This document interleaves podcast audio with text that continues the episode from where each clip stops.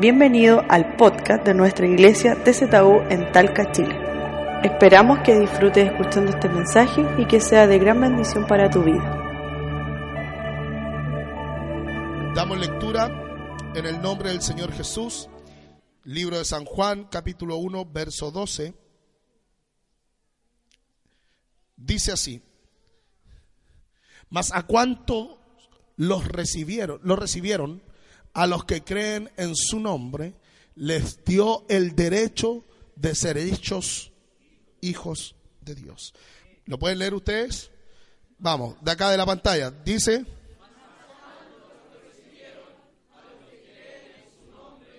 Les dio. Mas a cuántos lo recibieron a los que creen en su nombre. Digan, yo creo en su nombre.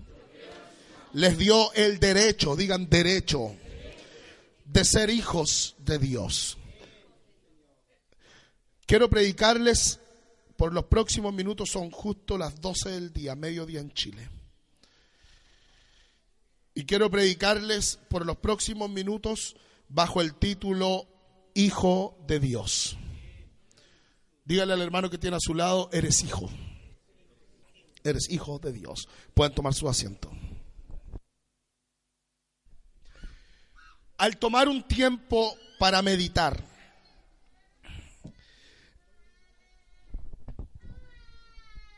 en lo que Dios nos ha estado hablando desde un tiempo acá, sentí muy fuertemente la voz de Dios sobre mí, haciéndome comprender y entender las razones de los últimos mensajes que Dios nos ha hablado.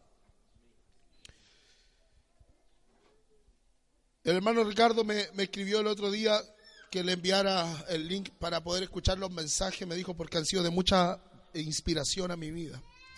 Y yo creo que estos últimos mensajes han sido de gran bendición para cada uno de nosotros. La hermana Angélica me decía ayer, cada palabra que nos predica nos mantiene durante toda la semana. Y les digo de verdad, he estado meditando puesto que yo predico distinto aquí en mi iglesia a como predico en otros lugares. Quienes salen conmigo lo tienen súper claro. Porque acá en mi iglesia predico como pastor. Eh, por lo tanto, me preocupo de la formación de esta iglesia en la palabra. Entrego otro tipo de mensaje. Eh, predico no tantos mensajes motivacionales. A veces le pregunto al Señor por qué me inspira a predicar más mensajes que desmotivan que motivan. Porque son mensajes más al tuétano. Son mensajes que a veces a la gente los hace enojar. Pero prefiero que se enoje y cambie a que siga viviendo cómodo.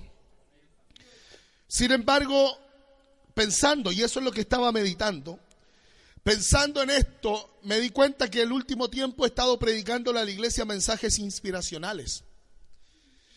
He estado predicando mensajes en los cuales les quiero recordar algunos, como cuando Dios nos ha hablado que Él va a levantar la prueba de alguien.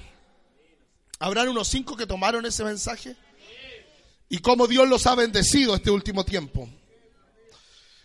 Le he predicado acerca de descubrir el verdadero propósito de Dios en sus vidas. Les estaba hablando el poder de la bendición hace unos días atrás. Hace un tiempo atrás le he estado predicando cómo superar momentos difíciles en la vida, cómo Dios mantiene el control de todo en toda circunstancia. Y me llamó la atención y yo estaba pensando y decía, Señor, yo no predico normalmente estos mensajes en mi iglesia, porque son mensajes que inspiran, que a veces hacen que la gente salte, grite, se emocione, pero después se van a su casa y no tienen mucho que recordar y no tienen mucho que, que, aprender, digamos, y no te motivan mucho a cambiar, más que darte una buena inspiración. Yo creo que las dos cosas son necesarias. Tener un tiempo de inspiración donde vengamos aquí a la casa del Señor y podamos celebrar y podamos irnos inspirados, pero también es necesaria la formación, ser formados, ser enseñados. Pero le preguntaba al Señor, ¿Por qué me he inspirado todo este día, todos estos días y todo este tiempo a predicarles mensajes de inspiración que dicen que Dios nos va a bendecir? Que dicen que Dios va a levantar la prueba. como este miércoles que estaba entregando un mensaje de formación acerca del ADN de la iglesia y terminé dando una palabra de que somos una iglesia de creyentes y que Dios, así como bendijo a Abraham, va a bendecir a algunos en esta iglesia. Y que la bendición va a ser tan grande que no solo va a alcanzar para ellos, sino que también la bendición va a alcanzar para sus hijos, para sus nietos, para la siguiente generación. Y yo creo a lo que predico. Escúcheme bien, yo no, no predico por predicar. Si me paro aquí arriba y hablo algo es porque creo que Dios lo va a hacer. No necesariamente al instante, pero creo que Dios este último tiempo está tratando con nosotros de una manera diferente también. Yo le pregunté a Dios por qué nos inspiró.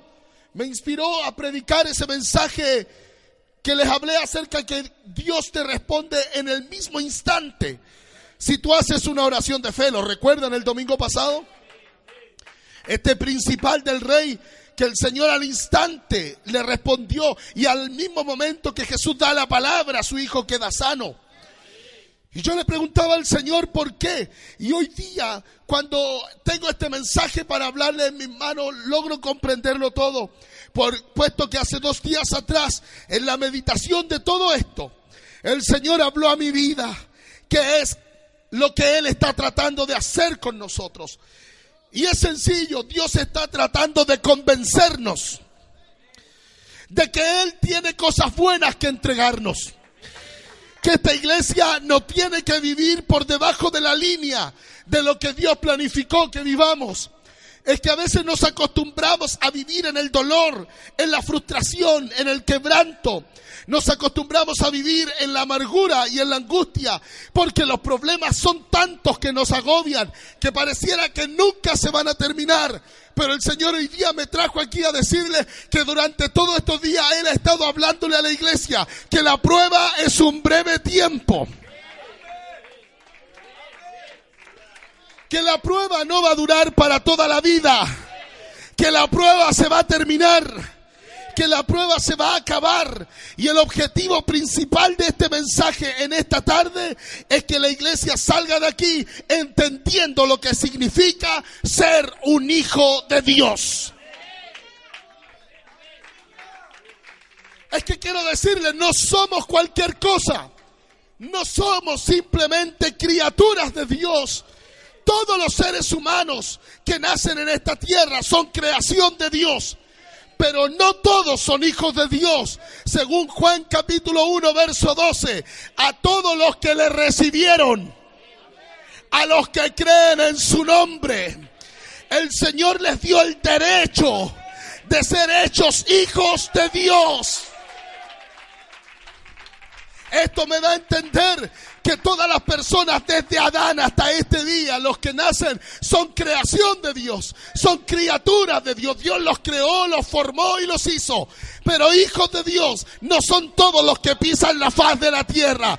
Todo el mundo es creación de Dios, pero los hijos de Dios son aquellos que fueron lavados por la sangre del cordero. Hijos de Dios son aquellos que creyeron en su nombre. No dice que los que creyeron en los títulos, no dice los que creyeron en otra doctrina, dice a los que creen en su nombre. Les dio el derecho de ser hijos de Dios. Aleluya. Entonces hoy día vengo a predicarles, tú no eres un mendigo, eres hijo. Tú no eres un esclavo, eres hijo. Y ahora entiendo por qué Dios nos está diciendo hace días, yo no los quiero ver mal. Yo no los quiero ver sufriendo. Yo no los quiero ver ahí renegando por la vida. Yo los quiero ver felices. Yo los quiero ver prosperados. Yo los quiero ver en victoria. ¿Sabe por qué? Porque así como el Padre se compadece de sus hijos, la Biblia dice así se compadece el Señor de su pueblo. Yo creo que todos los que estamos acá, que somos papás, sabemos cuánto se ama a un hijo. Y así como nosotros amamos a nuestros hijos, cuánto más nuestro Padre Celestial. Si a veces pensamos que estamos solo en esta vida y estamos muy equivocados, no estamos solo en la vida, tenemos a un Padre Celestial. No somos huérfanos, somos hijos. Oh, qué interesante sería que en esta, en esta tarde ya la iglesia entendiera que somos hijos.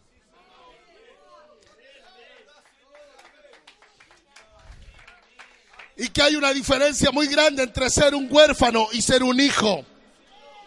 Ser un huérfano es terrible. ¿A quien no le da pena mirar a un huérfano? Qué terrible cuando alguien pierde, pierde su padre, pierde su madre. Qué terrible cuando hay niños que no tienen papá, que no tienen mamá. Pero doy gloria al Señor porque el libro de Proverbios sigue diciendo que mi Jesús es padre de los huérfanos. Quizás no te criaste con tu padre, quizás no te criaste con tu madre, pero he venido a decirte en esta hora, no eres huérfano, tú tienes un Padre celestial que te ama con todo lo que Él es. Y la Biblia dice que no hay mayor amor que el de una madre hacia un hijo. Y dice el Señor que incluso si una madre se olvida de lo que da a luz, incluso con eso Dios no se olvidará de ti.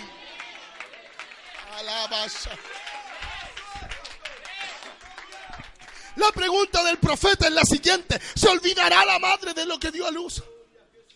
Dicen, para una madre no hay hijos malos. Para una madre no hay hijos malos. A veces uno mira delincuentes, asaltantes, ladrones, de todo que están presos ahí en la cárcel. Uno los mira, violadores, esto, lo otro, pero la mamá está llorando por su hijo. Porque dicen que para una madre no hay hijos malos.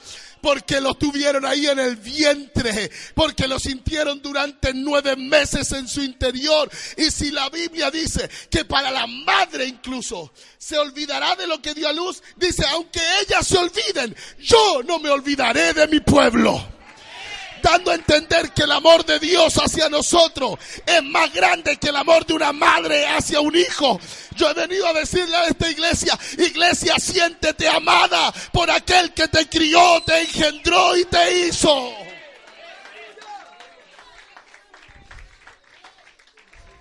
Diga, soy hijo. Repita, soy hijo. Ahora entiendo. Porque Dios nos viene hablando que nos quiere bendecir que nos quiere prosperar. Porque la Biblia sigue diciendo, si ustedes siendo malos, saben dar buenos regalos a sus hijos. Miren, con todo el empeño que le pongamos por ser buenos papás, la Biblia sigue diciendo, ustedes siendo malos. Saben dar buenos regalos a sus hijos. Dice, ¿cuánto más vuestro Padre Celestial? ¿No me oyeron eso? Cuanto más vuestro Padre Celestial dice, dará buenas cosas a los que se lo pidan. Si nosotros somos malos y a nuestros hijos le tratamos de dar lo mejor, ¿quién no ha llorado cuando ha querido darle algo a su hijo que no puede? ¿Quién no ha pasado una Navidad difícil tratando de darle un regalo a sus hijos y no ha podido? ¿Quién ha tenido el corazón tan duro como para que si su hijo le pide pan, darle una piedra? Y el Señor dice, si te pide pescado, le darás un escorpión de ninguna manera. Y luego el Señor hace esta reflexión, ¿cuánto más yo?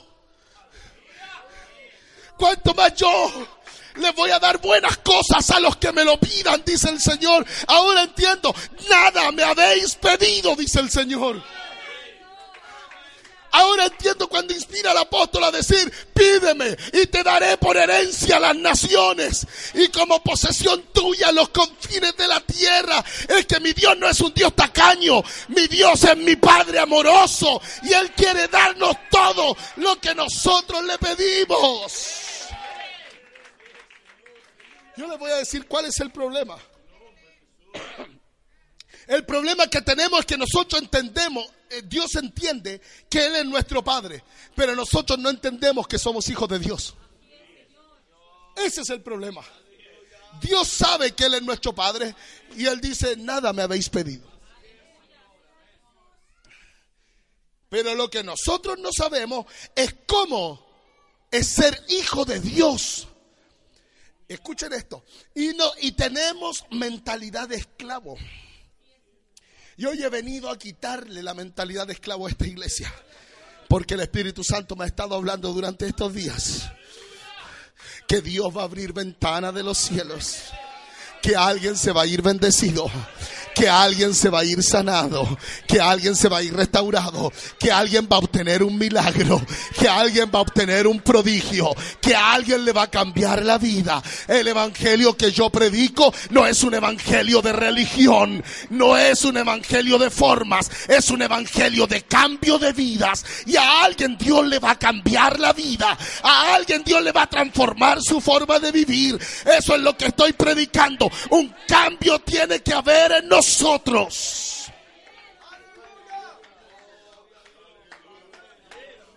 El problema está, diga conmigo, en la mente. Nuestra mentalidad de esclavos está heredada por los padres de la iglesia.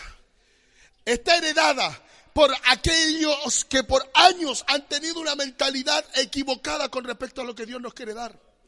No, solo nos sucede a nosotros, le sucedió a Israel allá en Egipto. Después de estar 430 años de esclavo, su mentalidad era de esclavitud. Faraón los oprimió con trabajo, escuchen, con látigos, con y a cambio les daba alimento y les daba un techo. Entonces, por 430 años, ellos entendían que su mentalidad era, trabajemos para comer, trabajemos para vivir. Esa es una mentalidad de esclavo. Trabajar para subsistir, pero sin ningún tipo de proyección. En las salitreras del norte de nuestro país hace años atrás, ustedes si leen la historia de Chile se van a dar cuenta que en la salitrera de acá del norte del país, ustedes se van a dar cuenta que ellos trabajaban por fichas. No tenían ninguna necesidad. Yo estuve en las salitreras. Tenían piscina, tenían teatro, tenían alimentos, tenían todo lo que ellos quisieran. No tenían ninguna necesidad. El problema es que como les pagaban con fichas, ellos no podían hacer patrimonio. Por lo tanto, toda la vida iban a ser esclavos. Los dueños de las tierras iban a ser siempre los dueños de las tierras porque les pagaban con ficha y ellos vivían re bien, no tenían ningún problema. Sin embargo, se rebelaron a vivir esclavos. Y dijeron, nosotros vamos a parar esta situación. ¿Por qué? Porque con fichas no iban a poder comprar. Los israelitas eran esclavos, hacían lo mismo. Trabajaban al látigo solo por alimentos. Aleluya trabajaban simplemente por un techo. Y el Señor les dice, cuando los liberta de Israel, el Señor les dice, por precio ustedes comprarán tierra. En otras palabras, el Señor les está diciendo, el tiempo de esclavitud se acabó, tienen que cambiar esa mentalidad, pero les costó a Dios, le costó más sacar a Israel, a Egipto de su mente, que sacarlos a ellos de Egipto. Les voy a repetir eso. A Dios le costó más sacar a Egipto de la mente de ellos que sacarlos a ellos de Egipto. Sacarlos de Egipto fue fácil, diez plagas y chao. Diez plagas y se acaba. La mentalidad de esclavo no se las pudo sacar. Por eso tuvieron que andar 40 años en el desierto porque con una mentalidad de esclavo no podían vivir. Al primer problema, mejor devolvámonos a Egipto, allá teníamos comida. El Señor les estaba diciendo, les daré una tierra. Oh, yo siento la presencia de Dios aquí. Siento que Dios va a romper algo terrible aquí en esta mañana. El Señor le estaba diciendo, yo le prometí a Abraham una tierra, le prometí herencia, le prometí prosperidad, le prometí bendición. Y ustedes el primer problema quieren volver a ser esclavos. Y ellos dicen, mejor estábamos allá, nos sentábamos alrededor de las ollas, comíamos cebollas, dijeron. Y es como que el Señor los mira y le dice, hey, y por unas pocas cebollas, ustedes van a cambiar la tierra que yo les he prometido. Tierra que fluye leche y miel por unas pocas cebollas. ¿Por qué? Porque costó más a Dios cambiar la mentalidad de esclavo que sacarlos de Egipto. Y hoy he venido a decir, la iglesia por tiempo ha arrastrado esta mentalidad de esclavo. Los esclavos son negativos. Los esclavos dicen, mejor devolvámonos. Y así en la iglesia hay mucha gente negativa. Al primer problema, lo primero que dicen, devolvámonos. Así hay mucha gente negativa que piensa que Dios no nos va a restaurar. Que piensa que Dios ya no dio el avivamiento que tanto hemos predicado. Que piensan que Dios no va a hacer los milagros que tanto hemos soñado. Que creen que toda la vida van a estar encerrados en los mismos problemas. Y está bien. Si usted quiere tener esa mentalidad, allá usted, yo soy hijo. Si usted quiere vivir como un esclavo, viva usted como un esclavo. Esta iglesia está llamada a vivir como hijos. Los esclavos son pesimistas, son negativos. Mire, los mandan a espiar la tierra y ellos llegan diciendo, ¡ay, pero es que hay gigantes! Pero hubieron dos que tenían mentalidad de hijo. Y mientras los otros días están diciendo, hay gigantes, hay dos que se paran, dicen, la tierra es buena y los comeremos como pan. Ah, no importa que sean gigantes, si hay que remangar. Y eso es lo que estamos buscando en medio de la iglesia. Que salga el pesimismo, que salga el negativismo, que salga del medio del pueblo de Dios la incredulidad. Porque Dios ha prometido que nos va a dar bendición. Dios ha prometido que va a derramar el Espíritu Santo. Dios ha prometido. Dios ha dicho que tú y tu casa vas a servir al Señor.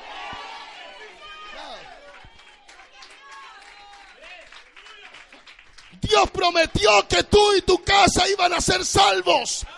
Dios prometió que tu familia iba a vivir en victoria.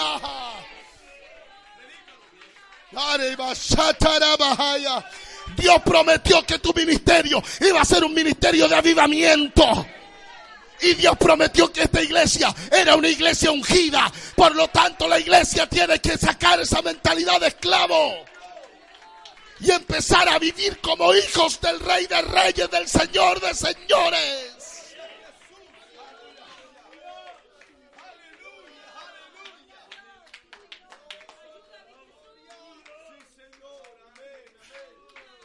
Los esclavos se levantan solo para vivir el día a día.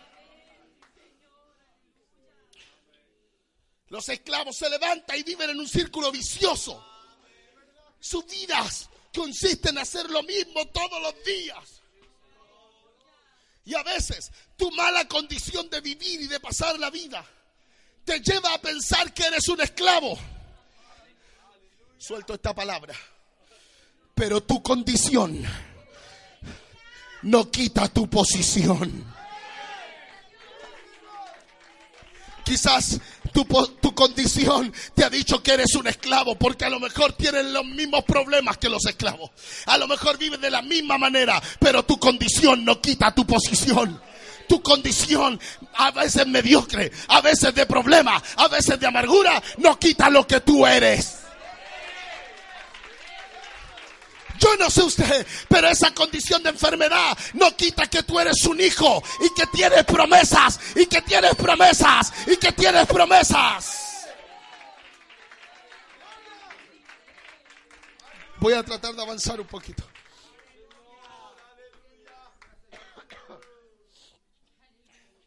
Aleluya. Solo tenían que levantarse y pasar el día. Sus palabras eran no podemos, no lo vamos a lograr, jamás una actitud pesimista va a provocar que tu día sea un mal día. Alguien dijo, la vida es del color del cristal con que miras. ¿Para qué les voy a volver a predicar del bigotudo que comió queso y se le quedó el queso en el bigote? Y donde andaba, andaba encontrando todo hediondo. Y no se daba cuenta que el problema lo tenía en el bigote, era él. Decía, ay, aquí está hediondo. Iba para otro lado y decía, aquí te hediondo. Y no se daba cuenta que el problema lo tenía en el bigote. Tu actitud va a cambiar tu entorno. ¿Cuántos cambiadores de ambiente hay aquí?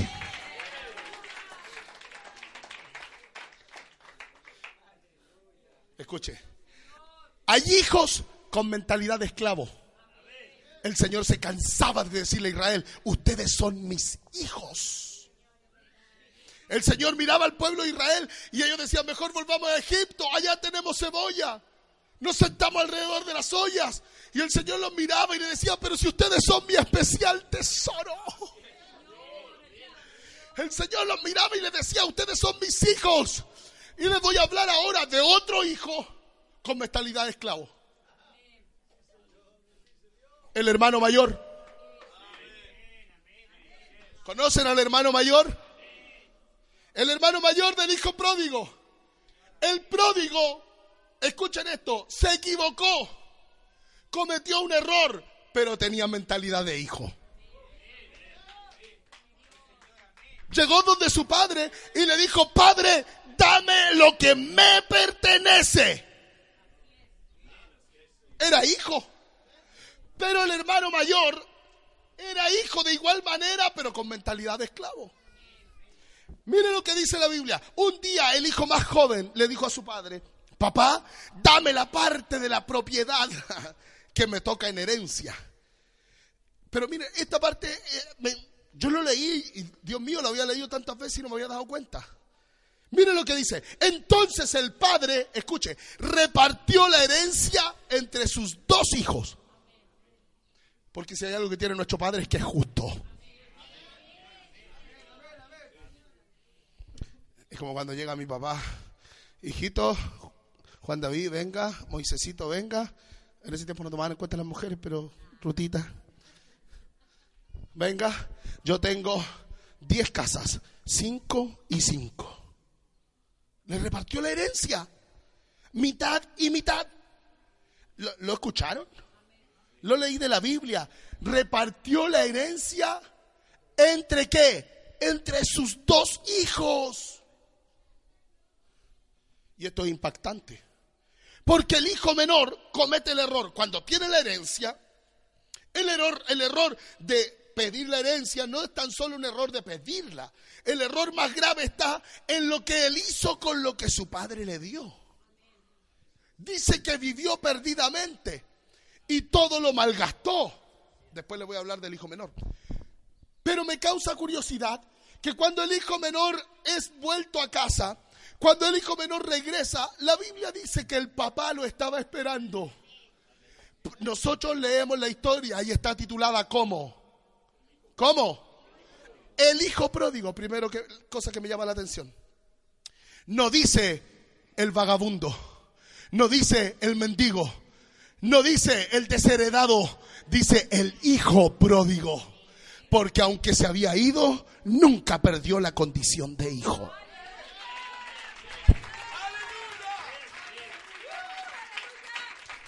Entonces, voy a derribar algunos mitos que ustedes tienen en la cabeza. No tienes que ser tan bueno para que Dios te bendiga.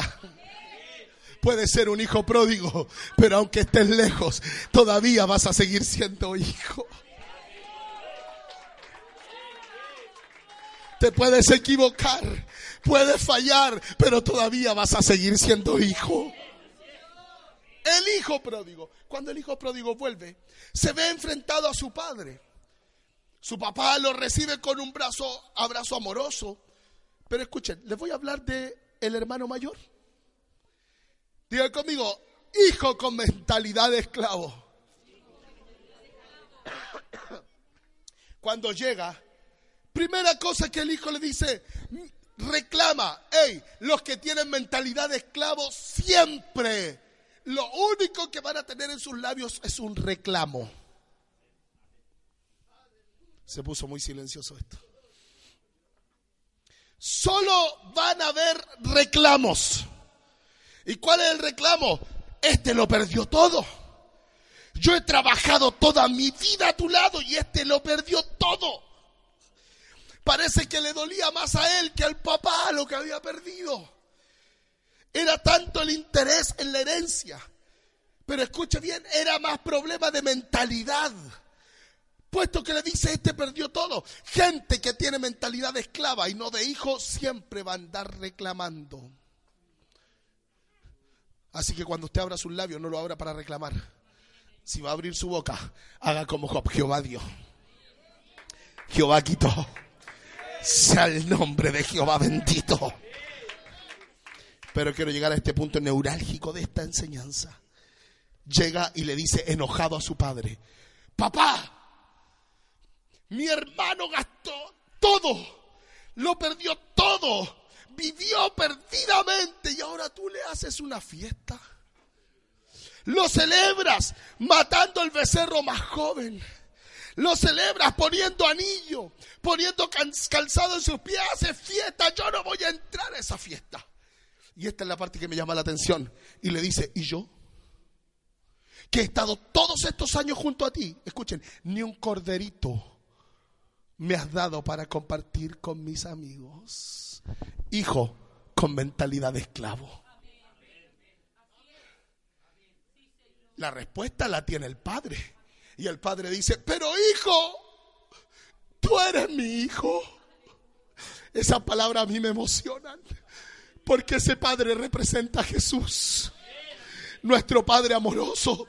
Y Jesús nos está diciendo, tú eres mi hijo.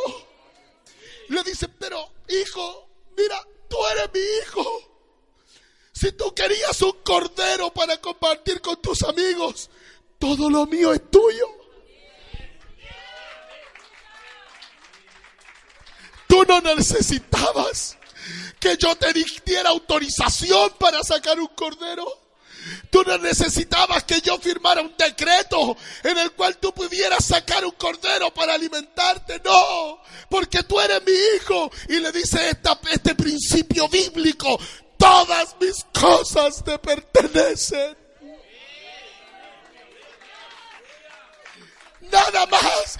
Si querías un cordero para compartirlo con tus amigos, solamente tenías que sacarlo y compartirlo con tus amigos. Y eso es lo que vengo a enseñarle a esta iglesia en esta hora. No tengas mentalidad de esclavo, tienes que tener mentalidad de hijo.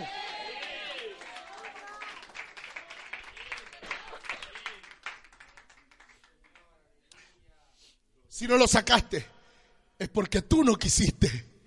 Todas mis cosas son tuyas. Y es lo que siento el Espíritu Santo diciéndole a esta iglesia. Y eso es lo que siento el Espíritu Santo decirle a esta iglesia. Por tiempo has estado buscando tu respuesta. Por tiempo. Y a veces cuando Dios bendice a otra persona, tú te pones envidioso.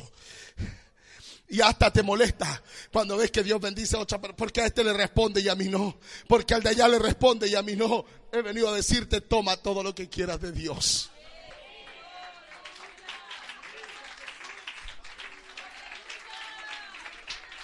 Toma todo lo que quieras de Dios.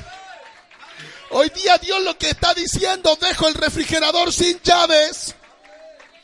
Dejo mi billetera sin llave. Si hay alguien aquí que necesite algo, el Señor dice, pídeme y te daré, porque todo lo que pidieres al Padre. Eso es lo que me llama la atención.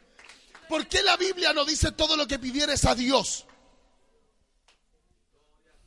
La Biblia dice todo lo que pidieres al Padre. Porque así como tú siendo papá nunca le negarías nada a tu hijo, así mi Padre Celestial dice todo lo que pidieres al Padre en mi nombre, creyendo lo recibirán. Ya voy a finalizar.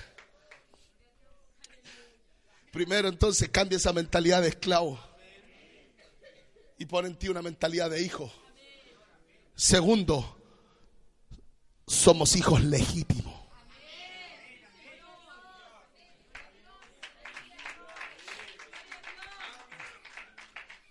El apóstol Pablo dice que el Señor nos tomó por adopción, pero el Señor no nos tomó por adopción a lo compadre.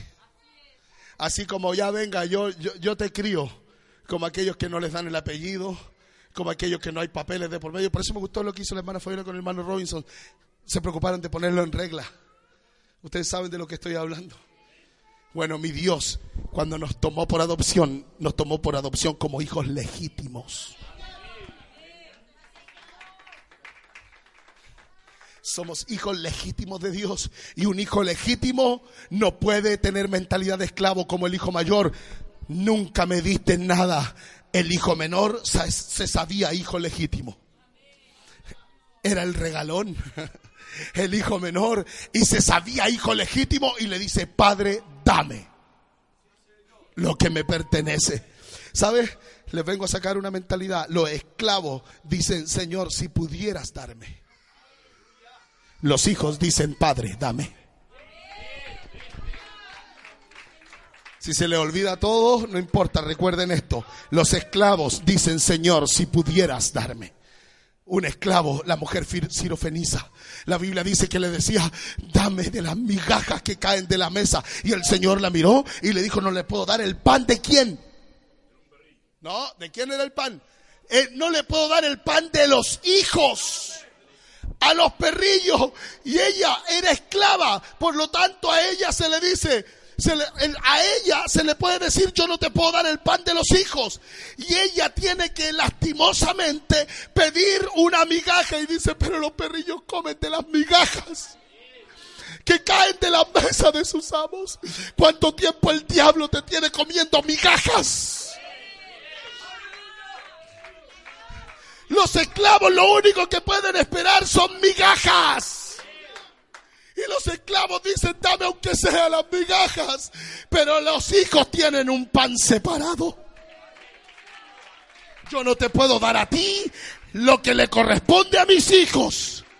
Y he venido a decirle, hay cosas que nos corresponden porque somos hijos legítimos de Dios.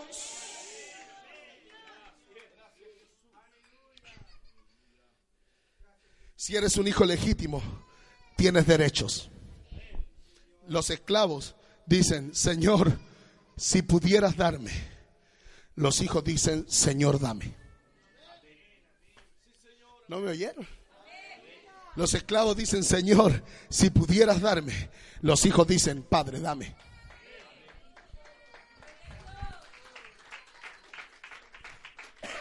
Porque cuando eres hijo legítimo, tienes derechos.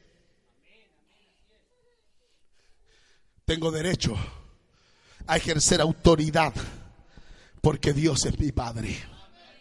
Y como tengo derecho a ejercer autoridad, no hay demonio que se pueda parar frente a mí. El diablo te tiene viviendo de migajas. Los demonios hacen lo que quieren con tu marido. Los demonios hacen lo que quieren con tu familia. Los demonios hacen lo que quieren con tus hijos porque por tiempo lo único que te conforma es con migajas que de pronto hay un toquecito del Señor, algo poquito. No, he venido a decirte, ¿eres hijo? ¿Tienes derecho? Y el primer derecho que tienes es a ejercer la autoridad de tu padre. ¿Sabe por qué? Porque al ser hijo puedes heredar el nombre de tu padre. Puedes, tienes el derecho de usar el nombre de tu padre. Y si heredas el nombre de tu Padre, te puedo decir algo, en el nombre de Jesús está todo el poder. Si eres hijo, Dios va a respaldar cada palabra que salga de tu boca. A ver, voy a predicar para acá. Si eres hijo, Dios va a respaldar cada palabra que salga de tu boca. Si eres hijo, Dios va a respaldar cada palabra que salga de tu boca. Por lo tanto, si estás enfermo, di yo soy hijo. Y como hijo tomo la autoridad de mi padre. Tomo la autoridad de su nombre y reprendo toda enfermedad. Otra cosa, si eres hijo, tienes promesas. Ay Dios. A veces somos hijos medios complicados. A mí me tocó una hija complicada, la Juanita. Dios mío, nunca le haga una promesa a la Juanita. Nunca, nunca, nunca, nunca, nunca. De hecho, tengo que cumplir una promesa que le tengo incumplida. Un día se me ocurrió, y de hecho no lo hice, porque soy malo. Y el Señor dice, Padre es malo. Le prometí un día, hija, te voy a llevar a comer sushi hace como 15 días. Dios santo, ¿por qué salió eso de mi boca? No hay un día que no me diga, papá, me lo prometiste. Papá, me lo prometiste. Y la Darling va por las mismas. Ya me di cuenta. Ayer le dije, te voy a llevar a dar una vuelta. Y es mi sobrina nomás. Ayer le dije, te voy a llevar a dar una vuelta. ¿A qué hora? Me dijo. A las 8 de la tarde. Eran las 8 de la tarde y estaba clavada en la pieza. Tío, dijiste que vas a sacar una vuelta. Porque cuando eres hijo, tú puedes reclamar las promesas. ¿Cuántos papás le han hecho promesas a los hijos cuando son chicos y después andan los hijos, mamá, me dijiste, mamá, pero tú dijiste, pero que tú dijiste, pero que tú, pero que me lo prometiste? Bueno, a veces tienen que reclamar bastante. ¿Por qué? Porque a veces no tenemos para darle todo lo que quisiéramos darle. Pero tenemos una buena noticia. El Padre que tú y yo tenemos.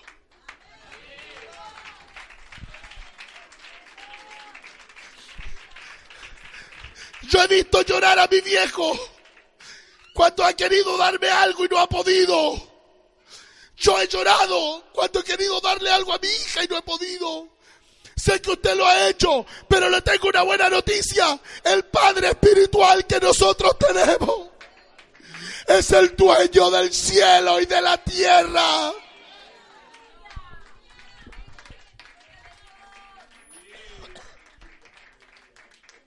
Y he venido a decirle algo, tenemos promesas de ese Padre. ¿Quiere que le diga una de esas promesas? He sido joven y envejecido. Y no he visto justo desamparado, ni su simiente que mendiga el pan. ¡Hey! Tenemos una promesa.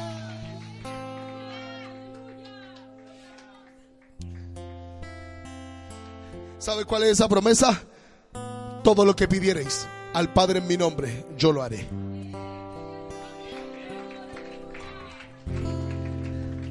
Tenemos una promesa.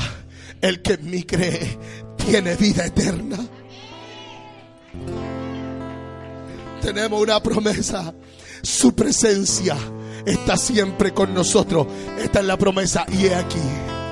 Yo estoy con ustedes hasta el fin del mundo. Tenemos una promesa. Vendré otra vez. Los discípulos desesperados, agobiados porque el maestro les dice que se lo van a matar. Los discípulos angustiados les dicen, ¿por qué te tienes que ir? Y para consolarlos Jesús les dice, no os dejaré huérfanos. Vendré otra vez.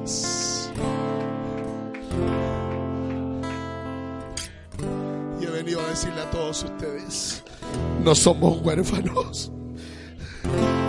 Samaya ¿Cuánto tienen el Espíritu Santo? En ustedes se cumple esta promesa. Vendré otra vez. Y eran alrededor de 500 que estaban allá en el aposento alto esperando la, la promesa del Padre. Y el Señor sabía que algunos se iban a cansar y se iban a ir. Y el Señor antes les dice, no se muevan de Jerusalén hasta que seáis investidos con la promesa del Padre. No dice hasta que sean llenos del Espíritu de Dios. Dice hasta que sean investidos con la promesa del Padre. Porque esta promesa es de Jesús como Padre. Porque les quiero recordar esto. Mi, Jesús es Dios. Es Dios fuerte. Pero también es Padre eterno.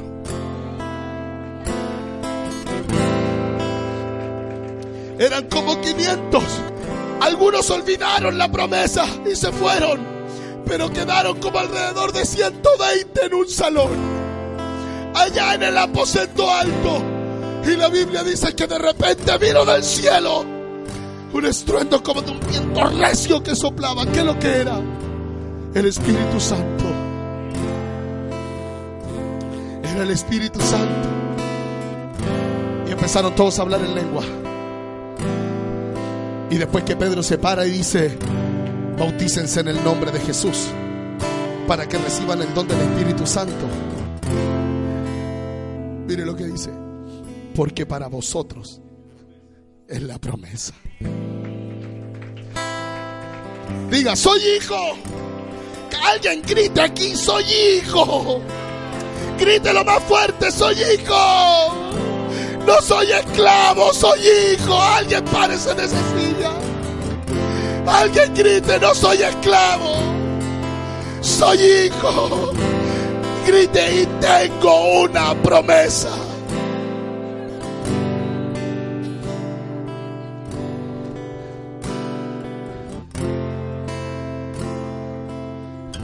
Terminando, quédense de pie.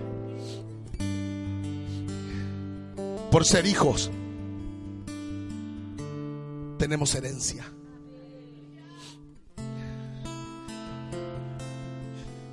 Una vez mi papá me dijo, hijo, cuando me muera no tengo nada que dejarte,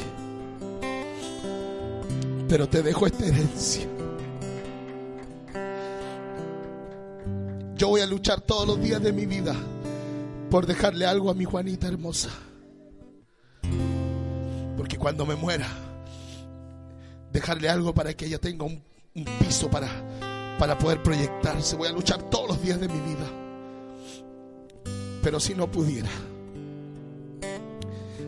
tengo una herencia. La heredé de mi padre. Tengo una herencia. Quizás tú estás preocupado porque no tienes que heredarle a tus hijos. Quizás no tienes una casa para dejarles. Quizás no tienes bienes terrenales para dejarles. Pero tengo una herencia. Tengo algo mayor que una casa. Una casa no hecha de manos allá en los cielos. No tienes tesoros en la tierra, pero la Biblia dice que hacemos tesoros en los cielos. Donde nadie puede robar y donde la polilla y el orín no pueden corroer. Diga, tengo una promesa y tengo herencia. Yo le voy a decir cuál es nuestra herencia. Y miré la nueva Jerusalén descender del cielo. Como una esposa ataviada para su marido. Y luego miré y vi el cielo nuevo y tierra nueva. Por eso el Señor dijo, pongan la mira en las cosas de arriba, no en las de la tierra. Pero no solo eso. No solo tenemos promesas, no solo tenemos herencia. Termino. Tenemos cobertura divina. Alguien diga cobertura. Alguien repita cobertura.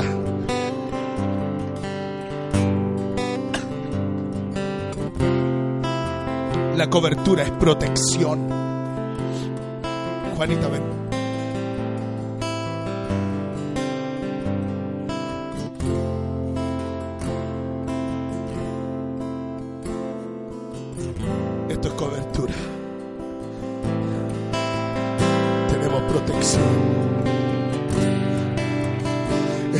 Seguro que si alguien quiere hacerle daño, va a tener que pasar primero por mí. Yo puedo estar predicando y llorando aquí, hablando en lenguas. Y si viene un tipo ahí a hacerle daño, ay, muy espiritual puedo ser, pero va a tener que pasar por aquí primero. Porque soy papá y doy cobertura.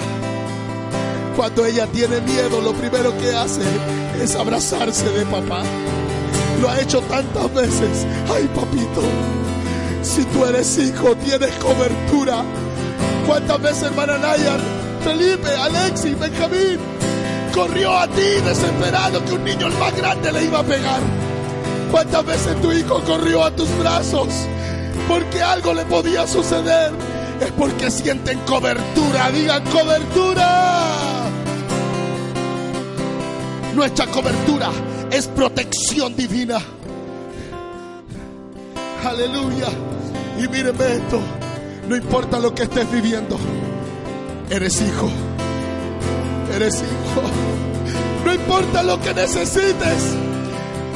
No hay nada tan difícil para este Padre.